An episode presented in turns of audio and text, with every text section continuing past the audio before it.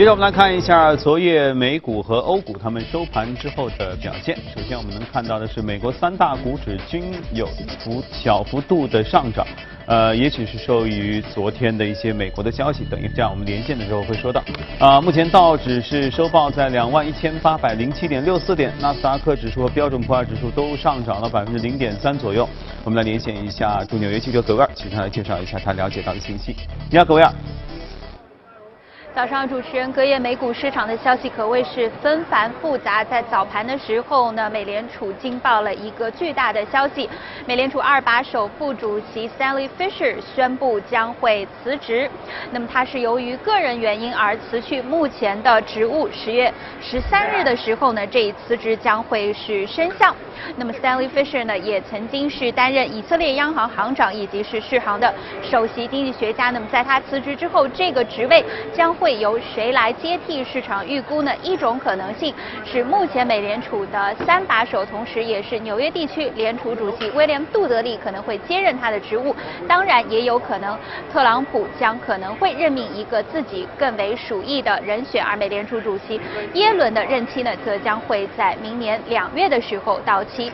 另外呢，在隔夜午盘之后呢，美联储发表了褐皮书报告，其中显示说。七月至八月中旬，美国经济继续维持一个温和增长，但是通胀加速的前景依然是不甚明朗。美联储在今年以来呢，已经是完成了两次加息，但是是否能够在今年年底之前进行第三次加息，目前市场依然是一个不置可否的态度。目前看到芝加哥商品交易所的美联储观察工具显示，交易员预期说十二月加息的可能性呢，目前是在百分之三十至百分之。四十左右这样的一个概率当中呢，是进行一个波动。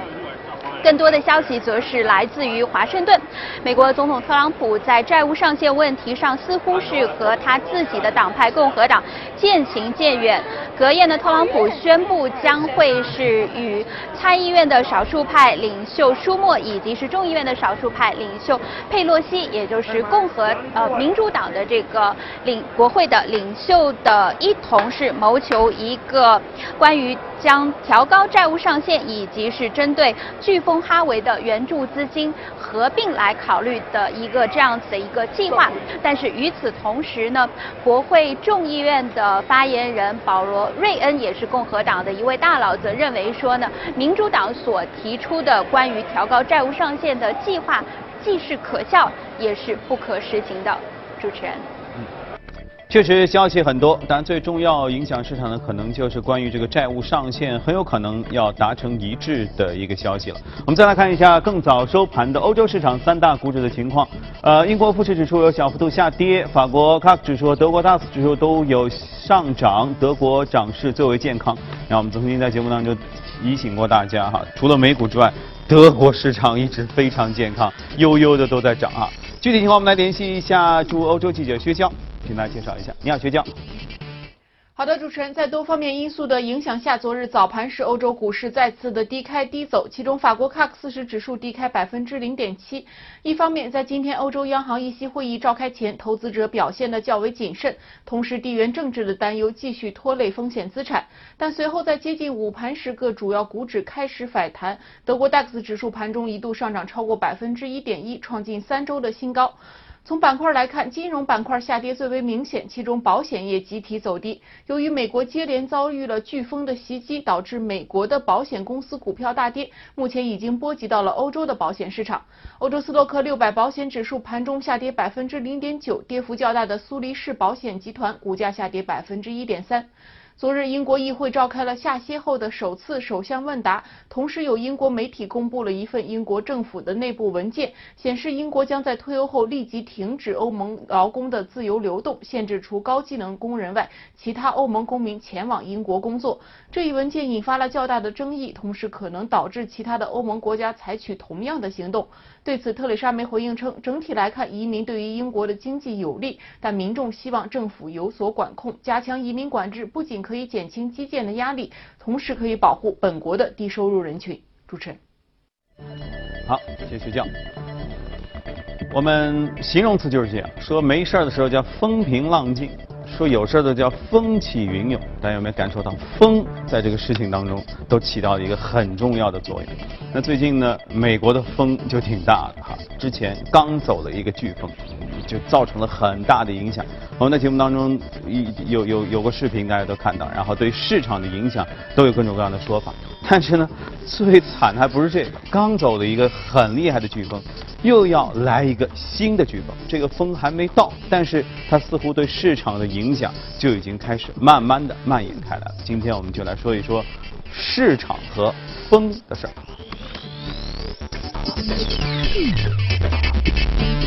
啊，今天节目当中来到的是上海千象的研究总监徐秋杰，秋杰怎么看到看上风了？这个这个不是咱们看上风啊，这个是。是风要来了，是大自然的力量啊！这个人还是太渺小。那呃，哈维哈，大家都知道，在德克萨斯前面是重创了德克萨斯。那么初步估计，五分之一的炼油已经就是工作不了了。那么还有一些 chemical 就化工啊，这个也不行了。包括有一家很大的化工厂爆炸，是吧？今年这个风啊，怎么会这么厉害？因为上海今年没有感受到，今年上海和台风只有半毛钱关系，就是天空中看看云，是吧？几乎都没有，整个夏天就没有没有来过一个一个像样一点登陆或者有有强烈影响的风，所以我们今年没感受到。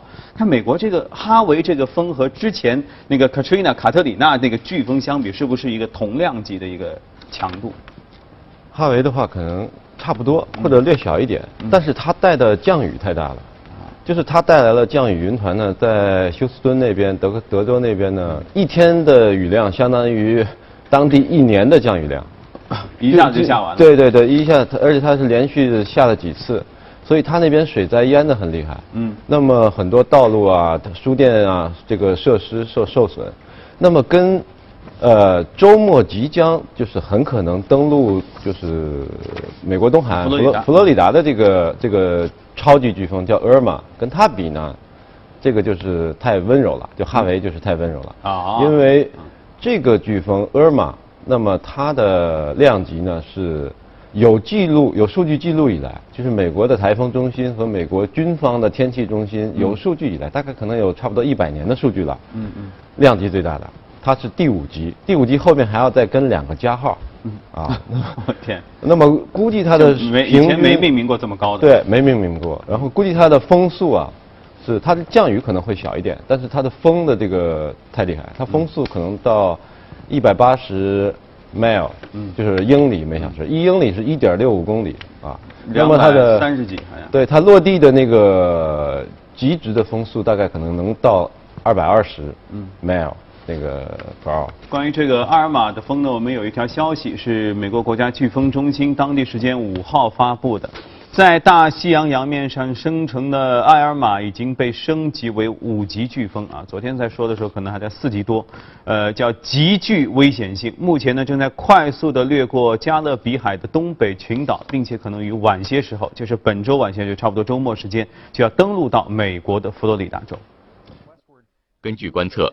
目前，五级飓风艾尔玛最高风速接近二百八十五公里每小时，这也是美国国家飓风中心记录中在加勒比海和墨西哥湾以外的大西洋上形成的最强的飓风。最新的预测显示，从五号晚间开始，艾尔玛将给贝风群岛带来强风和暴雨；六号将影响到英属维京群岛和波多黎各。如果风暴与潮汐相遇，可能会使受影响的地区海平面上升两到三米。美国国家飓风中心还表示，飓风艾尔玛在未来数天内将持续保持在四至五级的规模，并很可能在本周晚些时候，直至周末袭击美国佛罗里达州。这也使得美国在短时间内接连遭遇飓风哈维和艾尔玛。美国国家飓风中心称，目前判断艾尔玛对美国本土的直接影响还为时尚早。不过，处于可能被飓风袭击地区的每个人都应该提前做好准备。美国佛罗里达州州长里克斯科特四号宣布，全州有六十七个城镇进入紧急状态。他在推特上发文称，已同特朗普总统讨论了飓风的相关情况，而特朗普总统也承诺全力提供联邦政府资源，协助应对艾尔玛的来袭。与此同时，当地居民抓紧采购生活物资，应对可能发生的灾情。问题是还不光这一个风啊！美国国家飓风中心说，在墨西哥湾的东南部，现在呢还有一个热带风暴。呃，但目前还在原地，几乎没怎么动。预计呢，可能是加强为飓风。另外还有一个热带风暴的强度呢，也接近飓风，也在那边。哇，今年看来这个那半边风真的很大哈。呃，风比较多，另外强度比较大。嗯。另外呢，就是跟德州不同的呢，德州是炼油，就石化企业。嗯。呃，那么那边就是佛罗里达那边是农业的主产区。嗯。特别是像我们看市场上这两天那个，呃。Orange juice 就是那个橘子，橘子橙汁，橙汁，橙汁的期货就是涨得比较厉害。嗯，因为三分之二的橙子是在佛罗里达产的，那么他们那边还有甘蔗，还有一些种植园。那我发现这个市场真的很有意思啊。那灾害本身的事儿，应该有其他的新闻节目来说。市场和风之间，你看。风一来，这个对石油有影响，所以整个的石油啊价格都会产生波动。对。然后水灾了，很多房屋都进水了，于是保险股的价格有所波动。原本这事后，但这次的这个埃尔玛还没来，我发现昨天就开始说到保险股开始有异动了，这个这个价格开始有起伏了。然后就像你说的这个期货，那会更早的就提前反映出这些东西。所以市场还真的是一件是多么敏锐的一个一个东西哈。是这样，如果你要是做期货的话，那天气是必备的，是必须要关注的。呃，保险受影受受到一定负面影响，那应该也还是有限吧。嗯，那有没有什么受正面影响的吗？就是能够对他们业绩有所帮助的？对他们业绩有帮助的，汽车，对我记得呃，就是就是一个是跟石石化有关的，就是油田啊，因为墨西哥湾也是油田，对吧？那么呃，一个是油田啊，油油油气油服啊。采油，还有一个就是那个农业股，就是像这种种植啊，农呃不是，呃我说错了，不不是这种农业，就是有一些这个进行这种呃呃农业大宗商品这种贸易的这种可能有，但生产的可能要是受到受到影响比较大了，负面。那么还有就是我们的那个像一些家居啊、建筑啊啊这种，这些都会受点。因为要修桥修路嘛，重新修嘛，修电线、修桥修路啊，这些是。那么，当遇到你看，现在新闻知道了，有一个很强的飓风，史上最强，正要到，假设朝这个佛罗里达这个这片来，那边的居民知道了，那通常他们作为一个自我保护的手段，在市场在金融操作上，他们有有没有什么规避的东西？他们呃，因为是台风多发地，所以大家都会买一些呃商业保险，呃水灾险，或者说是这个飓风险。是吧？呃，包括这种火灾险，他他会买一些保险。哎，知道有这个风来了，开始买保险来得及吗？这可能就来不及了。OK，你要提前买，或者你每年都买一点。每年都买。哎，那么，呃，多少能挽回一些损失？嗯。啊，但是也还是要看那个具体的这个条款，因为保险的合同一般都比较嗯复杂一些。嗯。所以这里面就是，如果买了这个没买那个，但是万一在解读上不同的话，其实也不一定有。比较有代表性的是那个前几年那个超级飓风，就是 Katrina，嗯，也是袭击佛罗里达那边，嗯，那么当时就是有一些就是保险它是，啊就保了水灾的是吧？他就是最后就是找保险公司，保险公司说这个我们不赔，我们写的很清楚，嗯，就是如果是风把海浪海水这个吹上来的，嗯。把你这个房子淹淹了，这个就不在我们范围之内。如果是降水的云团，呃，在在头顶上面下雨，嗯，这个或者是河河流自然的，它不是海水倒灌，它它这个淹的，嗯，这种我们赔。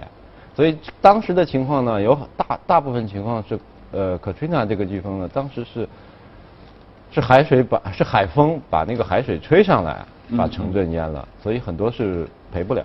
就没下雨，他就不认这件事儿。如果他认条款里你买的是下雨的险的话，呃，就是得看这个水灾是什么原因引起来的，是风引起来的，是风把水吹上来淹的，还是云团嗯下呃这个自然这个降雨淹的，这个这个是不一样的。嗯，那如果有下雨有海水的话，那也没说不清，对不对？但至少这是一种就是在这个买保险之前。需要去仔细解读一下，或者稍微揣摩一下的一个自我保护的手段。呃，对，这个因为保险条款都比较严密复杂，所以就需要特别的仔细认真的去看啊。嗯嗯。当然了，这个阿尔玛呢，目前还在路上哈，还没有真正的影响到这个佛罗里达州或者影响到其他州，呃，所以具体的造成的影响和可能会对市场产生的什么样的波动，我们目前还不知道。呃，如果到这个周末啊，具体整个天气的情况都能知道的话呢，也许下周我们会和大家一起来关注一下。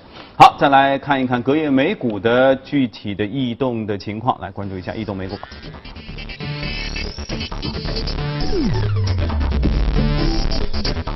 好，在移动美股榜的行业方面，基础材料上涨最多，然后服务、卫生、联合企业和金融这些都一起有上涨。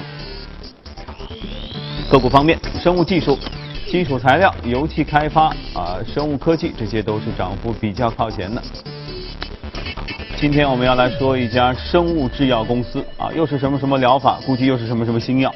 哎，对，嗯，那么这个 Sarepta 呢，它是一家啊，在麻省理工，就是那个。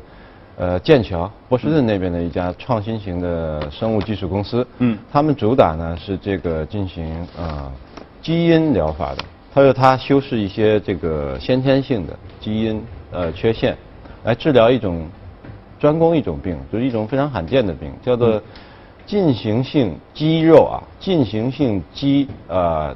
叫做呃蜕变啊，就是咱们理解的话，外行感觉有点像这个是不是渐冻人啊，或者是类似于这种。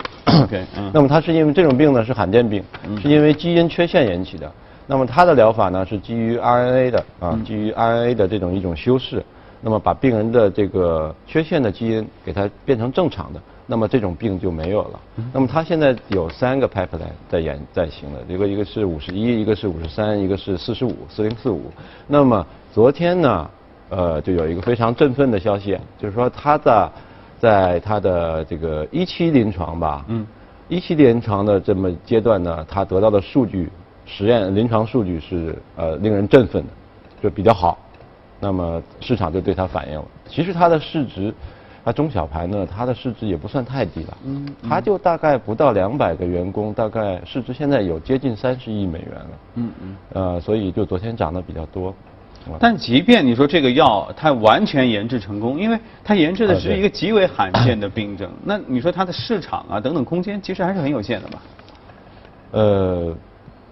虽然可能，比如说就几十万人全国哈，比如美国全国呃三亿多人，几十万人得，但是很多其实每一个人对每一个家庭来讲，这个这个还是很巨大的成本，而且每一个小孩儿有有很多小孩儿是得这个病，因为他们是跟那个叫做美国的国家儿童医院进行合作的，嗯。嗯，那么那么。这些小孩呢，对来国家来讲都是国家的财富，对吧？你要有几十万的话，其中三分之一是小孩的话，这个也不得了了。所以还是很有价值的，而且它如果是成功的话，能够对全球的全球的那数量都上千万了。嗯，对全球七十亿一定还是能累积一些研究的经验。对对对，它而且可以开发针对其他疾病的药。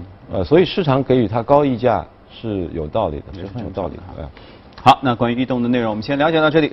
我们一起来了解一组最新的欧美公司方面的资讯。评级机构穆迪在周三表示，八月企业的负面评级和调降评级的数量都有所下降，但是依然远低于历史最高的水平。在低评级当中，石油和天然气企业占比最大，为百分之二十一，其次是消费者和商业服务公司占比百分之十四。曾经专业追踪研究苹果股票多年的前科技行业资深分析师蒙斯特称，苹果的下一个 iPhone 产品的周期预计将会成为公司历史上规模最大的周期之一，但这不一定意味着苹果的股价还将会继续的上涨。他预计苹果股价可能会在未来一到三个月的时间里下跌百分之十。欧盟的最高法院周三将英特尔创纪录的十点六亿欧元的欧盟反垄断罚款一案发回下级法院重新审理。欧洲法院表示，下一级法院此前未能评估英特尔向其他公司提供的回扣是否限制了竞争。英特尔为推翻此案进行了八年的长期抗争。近日，德国工业巨头西门子宣布全资收购荷兰自动驾驶软件商 TASS TAS 国际。TAS 国际呢是一家面向汽车行业提供仿真软件工程和测试服务的全球供应商，专注于自动驾驶解决方案和集成式的安全系统。该公司的年营业额是两千七百万欧元。这次收购预计将于二零一七年九月初完成，双方一致同意不对外披露这次收购交易的财务信息。波音发布年度中国市场展望，预计中国未来二十年需要新增七千两百四十架飞机，价值近一点一万亿美元，较其去年所预测的六千八百一十架提高了百分之六点三。波音负责市场的副总裁表示，这种长期展望有数个因素的支撑，包括中国经济持续的增长、大规模基础设施的投资、中产阶级的扩大以及航空公司商业模式的发展。波音指出，随着电子商务繁荣的发展，中国未来二十年预计需要新增总价值六百亿美元的一百八十架货机，其中预计另外会有呃这个四百四十架的客机转为货机。外媒报道称，德国财政部表示并未获悉中方计划收购安联股份的消息。此前有消息称，安邦和海航曾经分别的考虑过收购德国安联保险集团，但是之后因为考虑到监管障碍和安联集团的兴趣不大而放弃。伴随着美股的节节升高，今年中概股 IPO 的表现及下半年有哪些亮点可以期待？我们来看记者从纽约发回的报道。要说今年美股市场表现最为亮眼的板块，中概股，特别是中概股互联网板块，绝对是其中的翘楚。今年以来，阿里巴巴、京东和百度的股价涨幅分别达到了百分之九十二、百分之六十和百分之三十四。新浪微博的涨幅更是逼近百分之一百五十。相比之下，中概股 IPO 的热情则显得并不是那么的高涨。虽然年初至今，美股 IPO 的数量已经达到了九十二只，筹资总额二百二十二亿美元，但是同期。呢，只有四家中概股赴美上市，筹资二点七四亿美元，同比筹资额同比下跌了百分之三十九。不过这一局面很有可能会在九月发生改变。包括百世物流和搜狗等都将在今年下半年谋求赴美上市。据悉，赴美上市的中概股主要来自于教育、互联网金融以及医疗健康板块。其实今年以来，中概股教育板块表现格外亮眼。新东方和海量教育今年以来的涨幅分别达到了百分之九十和百分之一百六十。您觉得为什么中国的这个教育产业今年可以获得一个这么大的一个涨幅？那么整体呢，中国的中产阶级的队伍在不断的扩大。那么大家想，呃，投资呢，就是最好的投资就是教育了。所以呢，在对孩子教育上是不遗余力的。那所以呢，导致现在线下机构他们的这个呃营业收入增长特别的迅猛，这一些呢也就反映在股价上了。那么还有一个原因呢，也是因为现在的孩子和他们的家长都是在互联网这个环境里面成长的，他们是非常能够去接受互联网教育这种形式的。所以呢，这些因素都使得呃，就是在这个线上的 K 十二的教育呢，得到了越来越多的这个发展。考虑到搜狗 IPO 可能会吸引众多资金，不少 IPO 中概股可能会选择在此之前抢跑。第一财经记者葛维尔，美国纽约报道。不过，根据路透的报道，四位知情人士透露，高盛已经搁置海航旗下 IT 外包分支文思海辉在美国市场首次公开发行的计划。一位消息人士称，高盛已经将计划当中的上市搁置，因为这一交易未能满足该行的内部尽职调查的要求。高盛拒绝就此事发表评论，海航以及文思海辉的代表也没有回复评论的要求。资料显示，总部位于北京的文思海辉此前是一家纳斯达克上市的 IT 外包公司，由文思软件和海辉软件公司合并而成。好了，公司方面的消息就是这样。下面进入到今天的美股放大镜，把时间交给杨光。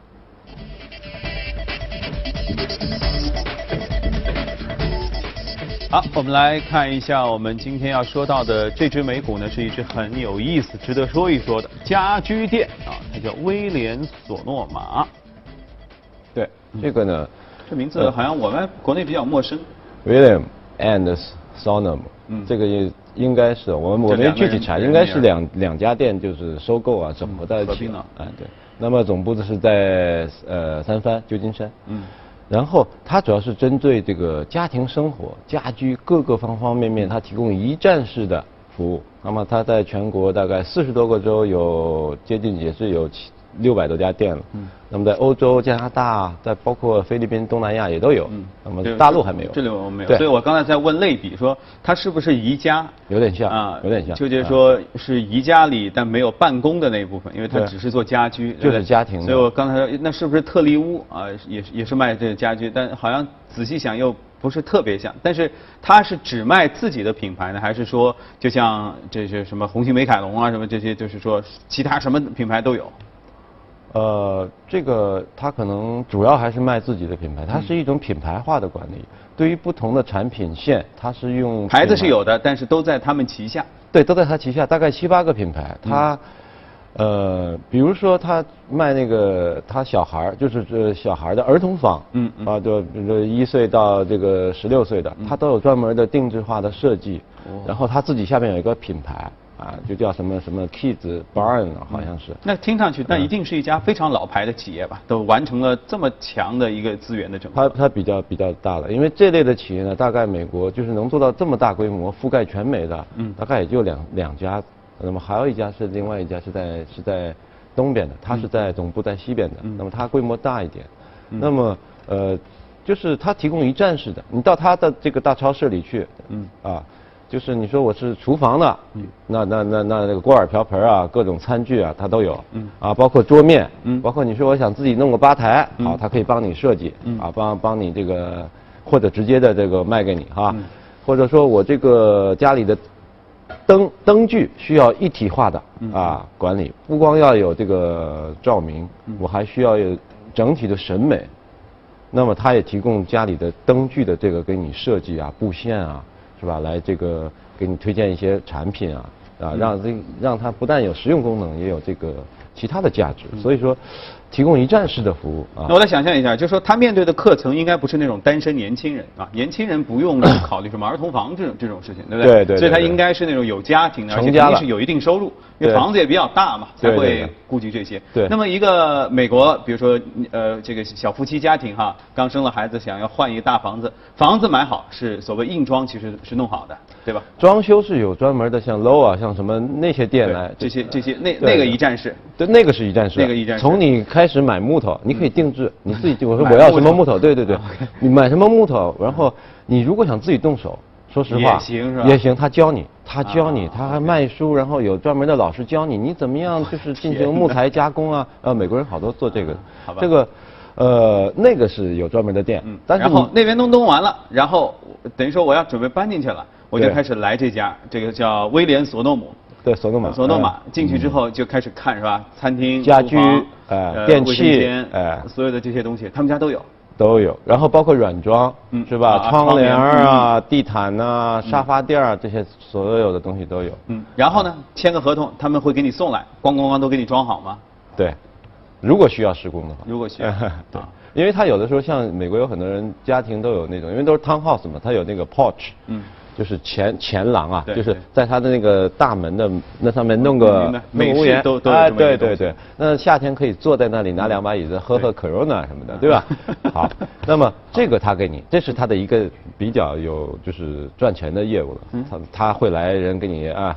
量一下，这个，呃，做一个这个，你需要什么样的这个样式的？那是欧洲风格的还是什么非洲风格的？但生活方式就是这样的，对吧？哪怕坐在门口发呆，看着门口的草原也可以。他所有的业务全是围绕着。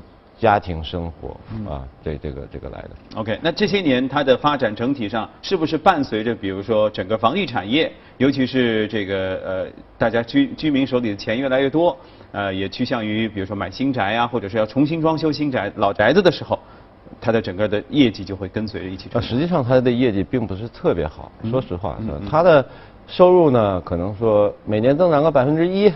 或者百分之二就极为稳定啊，净利润呢可能增长个百分之一，就是这种状态。那么，呃，我觉得它还是受到电呃电商的影响了。嗯嗯，就亚马逊啊，亚马逊他们也是什么都卖，对吧？对。你说这个沙发什么？还不用出门去。对，呃，这种东西他们也卖，所以对它的业绩也是有所影响的。虽然他自己也有电商平台。嗯。那么，呃，如果是呃，而而且如果你看它股价的话，过去一年其实是跌的，嗯，跌了将近百分之十，嗯。那么我个人呢，对未来的三个月或者说更长一点六个月，这个美股，我觉得是还是乐观的啊。就是虽然现在啊，受到地缘政治啊，呃，包括这种呃天灾啊，包括你看那个什么。这个这个火灾是吧？洛杉矶的山火都很大，但受到这些影响，但是我觉得还是乐观的。但是呢，呃，股票的来讲呢，还是要考虑一定的谨慎。那我觉得它这个股票具备了一定的谨慎的这种选，就选择上的这种安全边际。嗯。因为它一年没有没呃跌了百分之十。嗯。然后它呢是赚钱的。嗯。还有关键一点，它长期负债是零，它不欠钱。啊。他不欠一分钱，嗯，那他可能有一些短期的这个应付款，嗯，啊，那个都对他来讲都是很多挣少挣都是挣，对，而且他呢，他分红，嗯，他虽然赚的钱少，对吧？业绩增长也少，他的分红率能达达到百分之四十以上，赚一块钱我四毛钱先先给股东了，我天，对，所以呢，如果是假如说你现如果是就是说飓风这个影响大的话，嗯，那对他的是正面的，对它的业绩会肯定会是正面的。OK，对吧？它是西部还是东部来着？西部、东部都有，总部在旧金山，呃，旧金山，但是它的店可是开到这个到处都有，呃，到处都有。嗯，所以就是说，哪怕你说一个飓风来啊，把我们家给给吹吹吹掉半拉，嗯，也就是对大家来说，当然心情肯定会有打击哈，也不是太担心啊。第一有保险公司，其次是他会给你全部都料理好，对吧？然后等到这个好。重新走进自己的新家了以后，总觉得哎少了点什么，反正保险公司也会买单这些部分，至少负担一部分吧。于是大家就会可能去走进威廉索多玛去开始购物，对不对？是是这么一个逻辑。但是你前半部分说的是理想状况，实际上呢，这个飓风大家还是怕的，所以老百姓来讲还是很害怕。嗯嗯啊，对。那么来了以后，真把房子弄了弄倒了。受到损失，也也也很难办，自己总归是重大的损失。其实对每个老百姓生活也很不容易，嗯，一年也就几万美元，OK，对吧？你一个房子几十万美元，所以灾难、天灾这种东西呢，尽量是不要来，是吧？不要来。但是如果逢年过节的，老美又爱捯饬家，对不对？经常喜欢换点家具什么的，所以这些。呃，类似的产业呢，呃，尽管受互联网的冲击哈，新的一些技术的手段的冲击，但是总体的心情是不变，就是捯饬家，让家庭每年变个样或者更温馨、更美好，这个愿望肯定是不会变。甚至我觉得这样的一种一一一一种感受，放到我们身边来，放到你的上海来，我们周边的城市，很多朋友，我觉得都会怀着同样的一种一种感觉。而且他这个店呢，提供了一站式的方便，到了那以后，基本上这些。家具啊，什么锅碗瓢盆啊，这都可以，完全都可以换掉。对，都不是，都可以进行这购物啊，什么都很方便，不用跑很多店。OK，嗯，买花花钱就行了嘛，刷卡就行了嘛。好，那我们时间关系哈，今天我们关于这个美股呢，我们先聊到这里。